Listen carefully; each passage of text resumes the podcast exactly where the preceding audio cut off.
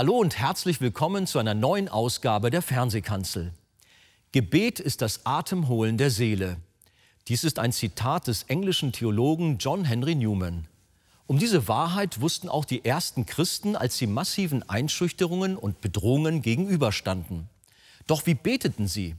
Was war Inhalt ihres Gebets und was bewirkte das in ihnen? Über die ersten beiden Inhalte spricht Pastor Christian Wegert in der nun folgenden Predigt mit dem Titel Mutig beten.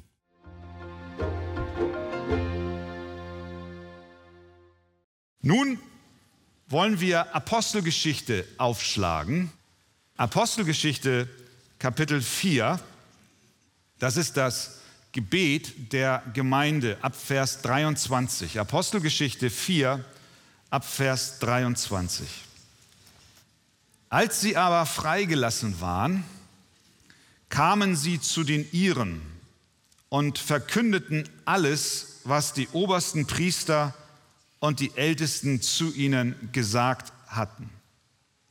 Und als sie es hörten, erhoben sie einmütig ihre Stimmen zu Gott und sprachen, Herr, du bist der Gott, der den Himmel und die Erde und das Meer gemacht hat und alles, was darinnen ist.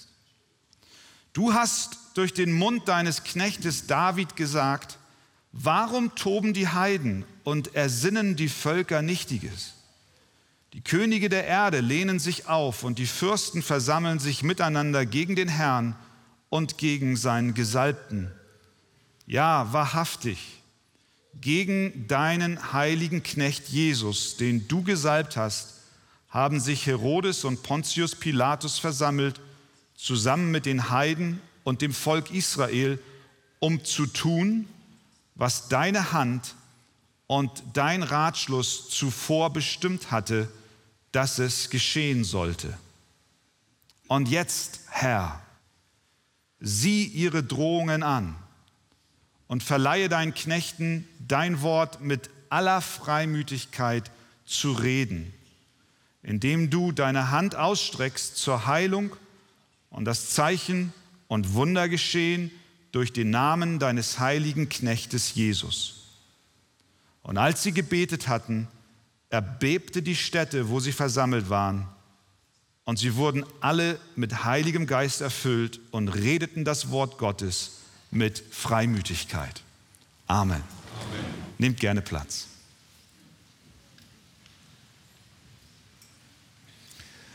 Wo befinden wir uns hier in der Geschichte? Petrus und Johannes waren auf dem Weg zum Tempel und kamen am Tor vorbei, wo ein Gelähmter saß, der seit seiner Geburt nicht gehen konnte. Der bettelte um Almosen. Petrus und Johannes schauten ihn an und forderten ihn auf, dass er sie anschaut, und sie sagten zu ihm, Silber und Gold haben wir nicht, aber was wir haben, das geben wir dir. Im Namen des Herrn Jesus Christus steh auf. Und er stand auf und er war geheilt. Das hatte zur Folge, dass dieser Gelähmte voller Enthusiasmus sich diesen beiden Aposteln anschloss und mit in das Tempelgelände ging, in den Tempel hinein und er tanzte und er sprang und die Menschen kannten ihn, sahen, dass er offensichtlich geheilt war, kamen zusammen und Petrus erhob seine Stimme und predigte Jesus Christus, den Auferstandenen, vor vermutlich Hunderten, ja Tausenden Menschen, die sich dort versammelt hatten. Das wiederum gefiel den Obersten und der Tempelwache, den Priestern und den Schriftgelehrten überhaupt nicht und sie waren empört. Sie waren wütend darüber in Vers 2 lesen wir, sie waren aufgebracht darüber, dass die Apostel das Volk lehrten und in Jesus die Auferstehung aus den Toten verkündigten. Also nahm man sie fest. Über Nacht wurden sie in eine Zelle gesperrt, um dann am nächsten Morgen vor den Hohen Rat zitiert zu werden. Der Hohe Rat war die höchste Instanz im Land und die religiöse und soziale Elite war dort versammelt. Und was taten Petrus und Johannes vor diesem Hohen Rat. Sie predigten wieder Jesus Christus und die Auferstehung. Das gefiel dem Hohen Rat überhaupt nicht. Und sie schickten sie vor die Tür und sie berieten sich dann, der Hohe Rat, was mit diesen beiden Aposteln zu tun sei. Auf der einen Seite war das Wunder geschehen, was man nicht wegdiskutieren konnte. Und sie hatten Sorge, wenn sie gegen sie vorgehen, dass sich das Volk gegen sie erheben würde. Also entschlossen sie sich, die Apostel einzuschüchtern. Und sie sagten, dass sie überhaupt nicht mehr in dem Namen Jesus reden sollten. Sie sollten schweigen. Und das war die erste Stufe der Verfolgung der Christen. Und was taten Petrus und Johannes nun? Wir lesen, nachdem sie dann freigelassen wurden, nach dieser massiven Einschüchterung, dass sie, Vers 22, zu den Iren gingen. Sie gingen zu denen, die mit ihnen ein Herz und eine Seele waren. Das waren die Gläubigen. Das waren die Christen. Sie gingen zu ihnen, so wie du zu deiner Familie oder zu Freunden gehst, wenn dir etwas Signifikantes widerfahren ist. Du teilst dich mit. Du willst zu denen gehen, die mit dir sind. Du möchtest sie teilhaben lassen an dem, was geschehen ist. Und so sehen wir, dass die ersten Gläubigen zusammenlebten wie eine gute Familie. Sie suchten ihre Brüder und ihre Schwestern im Glauben auf. Und dort gaben sie ihnen Bericht über alles, was die Priester und die Ältesten zu ihnen gesagt hatten. Und das war eine große Not. Die massive Einschüchterung ging nicht spurlos an ihnen vorbei. Sie waren bedroht. Das ganze Unternehmen des Verkündigens des Evangeliums der Auftrag, den ihr Meister ihnen zum Ende gab, stand zur Diskussion und Debatte. Wie wollen wir jetzt weitermachen? Und als sie es hörten, Vers 24, den Bericht von den beiden, erhoben sie einmütig ihre Stimme zu Gott. Das war ihre Reaktion auf diese bedrohliche Lage, in der sie sich jetzt wiederfanden. Ich glaube schon, dass sie bestimmt auch Furcht hatten. Wir müssen uns in ihre Lage hineinversetzen. Die Kreuzigung war gerade mal zwei Monate her. Wer hätte es ihnen verübelt, bei der Nachricht einer beginnenden Verfolgung über die Strategie zu debattieren, welche sie jetzt an den Tag legen könnten? Wer hätte nicht Verständnis dafür gehabt, wenn sie sich beraten hätten, vielleicht auch erörtert hätten, ob nicht jetzt schon die Zeit gekommen sei, um Jerusalem zu verlassen. Wäre es nicht vielleicht klüger, zurück nach Galiläa zu gehen, zu vielleicht ihren Frauen, Kindern, Verwandten, die Sache sich beruhigen zu lassen, ein bisschen Zeit ins Land gehen zu lassen, um dann eventuell, wenn sich der Wind gedreht hat, wir wiederkommen und die Mission fortsetzen. Lasst uns doch eine kleine Pause einlegen in dem Missionsbefehl und der Umsetzung dieses Befehls. Nein, sie beteten. Ihre Furcht trieb sie zu Gott. Ihre Not drängte sie zum Herrn und zu seiner starken Hand. Das Gebet war ihre spontane Antwort auf eine wirklich schwere Krise. Und darin waren sie sich einig. Sie beteten einmütig. Sie erhoben gemeinsam ihre Stimme. Ihrem Gebet, was dann folgt, können wir entnehmen, dass der Glaube an die Allmacht Gottes uns Kraft, Mut und Kühnheit in aller Sorge, Verfolgung und Bedrängnis verleiht. Das Gebet, was Sie sprechen, macht deutlich, dass der Glaube an die Allmacht und an die Souveränität Gottes uns Mut und Kraft und Zuversicht verleiht in unserer Bedrängnis, Verfolgung und Sorge. Und das ist, was wir hier sehen. Sie kannten ihren Gott. Sie hatten eine lebendige Beziehung zu dem Herrn. Sie wussten, wer er ist und sie wussten, was er verheißen hat.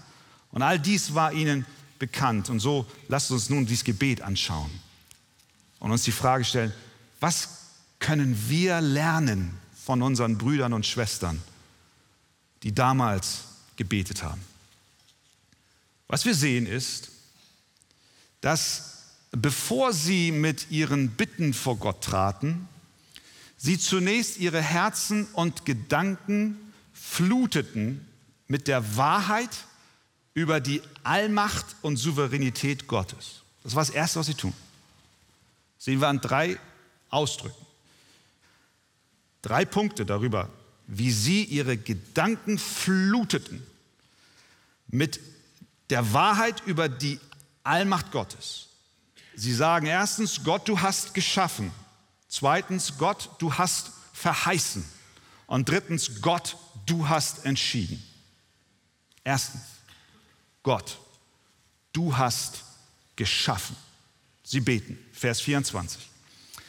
Herr, du bist der Gott, der den Himmel und die Erde und das Meer gemacht hat und alles, was darinnen ist.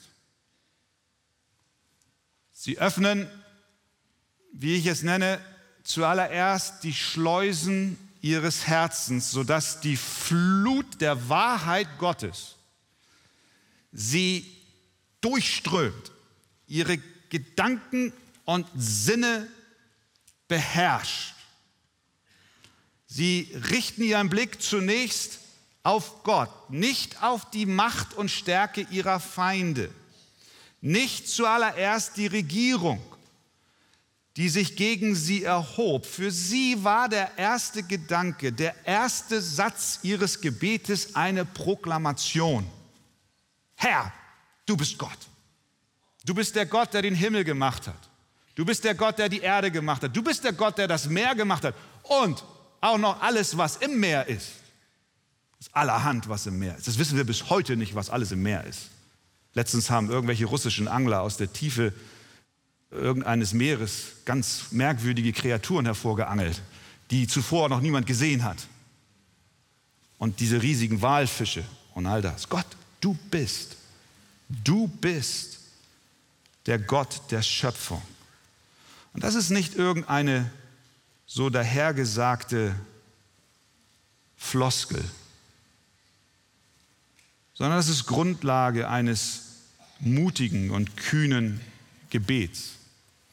Mit diesem Bekenntnis haben sie ihre Sorgen entblößt und die Macht ihrer Angst entwaffnet. Indem sie sich erinnerten, zu wem sprechen wir jetzt eigentlich? Mit wem reden wir hier? Mit wem redest du, wenn du betest? Herr, du bist der Gott, der Himmel und Erde, das Meer und alles, was im Meer ist, gemacht hat. Dieser Satz, der kommt uns bekannt vor aus Psalm 146, Vers 6. Dort heißt es, er hat Himmel und Erde gemacht, das Meer und alles, was darinnen ist. Und in diesem Psalm wird uns Jahwe als Schöpfer der Welt vorgestellt, vor dem die Könige und Fürsten dieser Erde kraft- und saftlos sind. Und in diesem Psalm wird uns Gott als der vorgestellt, der seine Kinder, besonders denen, die bedrückt und bekümmert sind, hilft. Und es ist der Psalm, in dem der Psalmist ausruft, verlasst euch nicht auf Fürsten, auf ein Menschenkind, bei dem keine Rettung ist, weil Gott ist der Herr der Schöpfung. Wie geht es dir, wenn du betest? Wenn du mit Anliegen vor Gott kommst. Bist du ähnlich wie ich und haust gleich die Bitten raus, Herr, hilf mir hier und hilf mir dort? So sind wir geneigt zu beten. Bittest du, bevor du dir bewusst machst, zu wem du sprichst? Konzentrierst du dich mehr auf das Problem als auf den Gott, zu dem du jetzt betest? Hole Gott in dein Lebensboot hinein. Fokussiere dich nicht auf die Sorge, auf die Widersacher, auf die Feinde, sondern auf den Höchsten. Und du wirst feststellen, Gott ist viel größer, viel größer als unsere Sorgen. Mit der Anbetung Gottes des Schöpfers haben die ersten Gläubigen die Bedrohung, die sie durch die Regierung und den Hohen Rat empfanden, ins rechte Licht gesetzt. Denn Gott ist allmächtig und stärker. Er sorgt sich um seine Kinder. Der Feind und die Bedrohung erscheint in einem komplett anderen Licht, wenn wir unsere Gedanken und Sinne füllen damit, wer Gott ist. Er ist der Schöpfer. Johannes Calvin hat in einem Kommentar dazu Folgendes gesagt. Unsere Gebete sind für Gott angenehm, wenn wir uns auf seine Verheißungen und auf seine Macht besinnen. Dann beten wir mit bestimmter Hoffnung, das zu erhalten, worum wir bitten. Wir haben keine wahre Zuversicht und Vertrauen es sei denn, dass wir glauben, dass Gott helfen kann und helfen will. Und wie können wir glauben und hoffen und vertrauen, dass Gott helfen kann und helfen will? Nur dann, wenn wir uns bewusst machen, wer er ist. Und das tun sie hier. Wenn du mit deinen Sorgen vor Gott kommst, mach dir bewusst, wer es ist, mit dem du sprichst. Er ist der Schöpfer Himmels und der Erden. Und nichts kann ihn aus seinem Konzept bringen. Diese Gewissheit brauchen sie. Diese Gewissheit brauchten die ersten Gläubigen. Sie brauchten Antwort auf die Frage, ist unser Gott stärker als der Hohe Rat? So eine konkrete Frage. Ist Gott wirklich mächtiger als der Widerstand, der sich dort am Horizont immer deutlicher abzeichnet und der mit einer Geschwindigkeit auf uns zukommt und wir nicht wissen, wie es weitergeht. Ist Gott stärker? Sie brauchten eine Antwort auf diese Frage. Und sie fanden sie, indem sie sich besannen darauf, wer Gott ist und wer er sagt, wer er ist. Eben noch standen sie vor der höchsten Autorität im Land. Und jetzt stehen sie vor der höchsten Autorität des gesamten Universums. Und sie wissen, dieser Gott ist da, auch wenn die Not groß ist. Also, Gott ist Schöpfer. Aber dieser Schöpfer, und das ist das Zweite, worauf Sie sich in Ihrem Gebet berufen, dieser Schöpfer ist nicht stumm, sondern er spricht. Zweitens, Gott du hast gesprochen. Vers 25. Du hast durch den Mund deines Knechtes David gesagt. Sie bitten immer noch nicht, obwohl sie viel Grund dazu hätten, sondern nun berufen sie sich darauf, was Gott gesagt hat und welche Verheißungen und welche Versprechungen er gemacht hat. Der Gott der Schöpfung schweigt nicht, sondern er redet. Mit seinen Worten hat er versprochen und verheißen zu handeln. Und daran erinnern Sie sich. Sie führen den Willen Gottes, den er selbst geoffenbart hat, zusammen mit der Macht, die Gott hat. Seine Macht und seinen Willen bringen sie zusammen. Gott, du bist mächtig, du bist Schöpfer und Gott, du hast gesprochen. Und wenn du Schöpfer bist und mächtig bist und etwas gesagt hast, was du tun willst, dann führen wir das im Gebet zusammen. Sie stellen sich auf die Verheißungen, die Gott ihnen gemacht hat. Sie zitieren in ihrem Gebet den zweiten Psalm. Warum heißt es dort, toben die Heiden und ersinnen die Völker Nichtiges? Die Könige der Erde lehnen sich auf und die Fürsten versammeln sich miteinander gegen den Herrn und gegen seinen Gesalbten. David hat damals diesen Psalm geschrieben und ich kann mir vorstellen, dass er es tat, auch vor dem Hintergrund, dass er als König unter Attacke stand, von außen und auch von innen.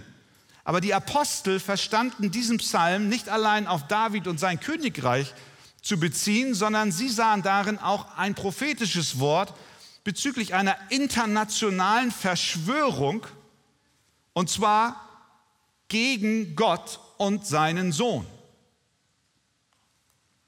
Im Psalm 2, wo David diesen Komplott beschreibt, heißt es dann weiter, und die Christen, die das gebetet haben, die kannten diesen Text, da sagt David weiter, der im Himmel thront, der lacht. Der Herr spottet über sie. Das heißt, da ist also eine Versammlung von Königen, ein Gipfeltreffen, die rotten sich zusammen, um gegen Gott und seinen Gesalbten vorzugehen. Und sie schießen mit Pfeilen auf Gott und Gott sitzt auf seinem Thron und er sagt, diese Papierkügelchen, die können mir nichts anhaben. Und er lacht. Hat keinen Sinn, was ihr da macht. Was wollt ihr? Es ist, als wenn so kleine Kinder dich irgendwie überfallen wollen. Dann machst du ein bisschen Spaß und dann nee. Aber es ist kein Spiel. Denn sein Lachen im Psalm 2 wandelt sich in Zorn, denn es heißt in Vers 5 weiter, dann wird er zu ihnen reden, zu denen, die sich gegen ihn versammeln, wird er zu ihnen reden in seinem Zorn und sie schrecken mit seinem Grimm. David hat hier prophetisch gesprochen und die Apostel und die ersten Christen haben es definitiv so verstanden, denn sie haben diesen Komplott, den David dort beschreibt, bezogen auf das, was aktuell gerade in ihrem Leben geschieht. Vers 27, ja, wahrhaftig, gegen deinen heiligen Knecht, den du gesalbt hast, haben sich Herodes und Pontius Pilatus versammelt, zusammen mit den Heiden und dem Volk Israel. Herodes und Pontius Pilatus, die eigentlich keine guten Freunde waren, haben sich in diesem einen Anliegen zusammengetan, um Jesus Christus ans Kreuz zu bringen und sich gegen ihn zu vereinigen. Aber die Christen, die Gläubigen brauchen sich nicht zu fürchten, weil Gott der Schöpfer zu ihnen durch Psalm 2 gesprochen hat. Der Druck und die Verfolgung, die sie nun zu erleiden hatten, waren nicht einfach zufällig vom Himmel gefallen, sondern von Gott durch ihren Vater David vorhergesagt. Es ist das Toben der Heiden und der Völker, aber all dieses Toben ist nichtig. Sie besannen sich darauf einmal, wer Gott ist. Er ist der Schöpfer. Und sie besannen sich darauf, was Gott gesagt hat. Und er hat gesagt, dieses Toben ist nichtig. Es hat keine Folge. Ich sitze auf dem Thron und lache ihrer. Ich werde mit meinem Zorn antworten. Sie können nichts gegen mein Unterfangen ausrichten. Gott lacht und er wird sie zu seiner Zeit mit seinem Zorn in die Schranken weisen. Der Herr bleibt dabei, sein Werk fortzusetzen, denn er sagt in demselben Psalm, ich habe meinen König auf den Berg Zion eingesetzt. Und da könnt ihr machen, was ihr wollt. Und daran erinnert sie sich.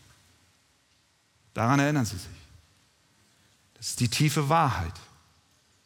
Die Bedrängnis steigt, der Druck im Kessel nimmt zu. Aber wir erinnern uns, Gott, du bist Schöpfer und Gott, du hast gesprochen. Du hast uns eine Verheißung gegeben. Du hast deinen Sohn eingesetzt. Und wenn die Nationen toben und wenn Pontius Pilatus und wenn Herodes und wenn sich die Juden und alle Obersten in Israel gegen Jesus gerichtet haben und nun in der Folge sich gegen uns wenden, wissen wir, du hast deinen Sohn auf dem Thron eingesetzt. Und was wir sehen ist, das ist die Wahrheit, die in diesem Abschnitt steckt. Alle, die sich gegen Jesus Christus, den Gesalbten Gottes, auflehnen und sich ihm nicht unterordnen wollen, tun nichts anderes, als dass sie Krieg gegen Gott führen. Gott regiert durch die Person seines Sohnes. Wenn wir den Sohn ablehnen, dann lehnen wir den Vater ab. Jesus sagt selbst, wer den Sohn nicht ehrt, der ehrt den Vater nicht, der ihn gesandt hat, wollen wir Jesus ehren und wie die ersten Gläubigen Gott vertrauen in all unseren Lebensumständen.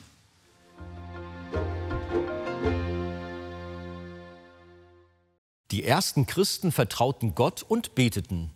Wünschen Sie weiterführende Informationen zu diesem Thema? In dem Kapitel Gebet der Sauerstoff des neuen Menschen aus dem Buch Das Evangelium Kennen und Genießen vom Pastor Wolfgang Wegert finden Sie vertiefende Ausführungen zu den Inhalten der Predigt.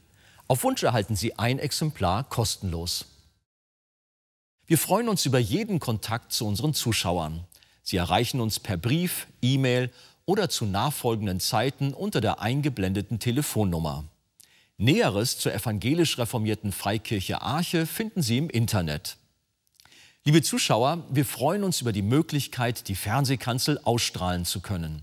An erster Stelle danken wir Gott dafür. Dann sind wir aber auch allen Freunden dankbar, die uns mit Gebet und finanziellen Mitteln unterstützen. Ohne sie wäre das nicht möglich. Über eine Spende auf die eingeblendete Kontoverbindung würden wir uns sehr freuen.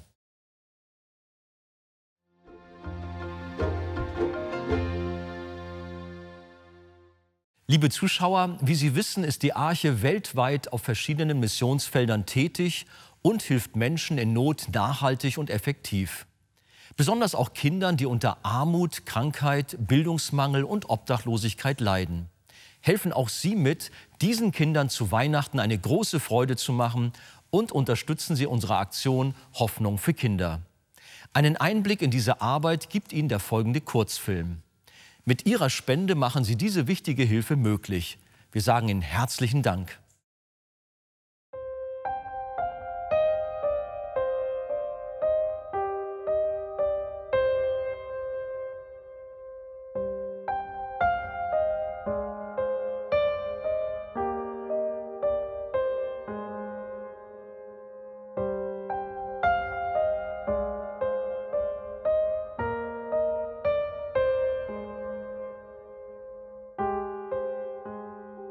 Besonders für Kinder in Not leistet das Missionswerk Arche aus Hamburg humanitäre Hilfe auf vier Kontinenten. In Brasilien, Indien, Myanmar, Afrika, in der Ukraine und in Russland werden Suppenküchen sowie verschiedene Projekte für Waisen- und Straßenkinder unterstützt. Bedürftige und kinderreiche Familien werden mit Lebensmitteln versorgt. An Weihnachten sollen wieder viele sonst traurige Kinderaugen strahlen. Mit der Aktion Hoffnung für Kinder werden von der Arche Tausende von Weihnachtspaketen mit Grundnahrungsmitteln, Süßigkeiten, Hygieneartikeln und Spielzeug vor Ort verteilt. Daher kommt die Hilfe genau dort an, wo sie am nötigsten gebraucht wird.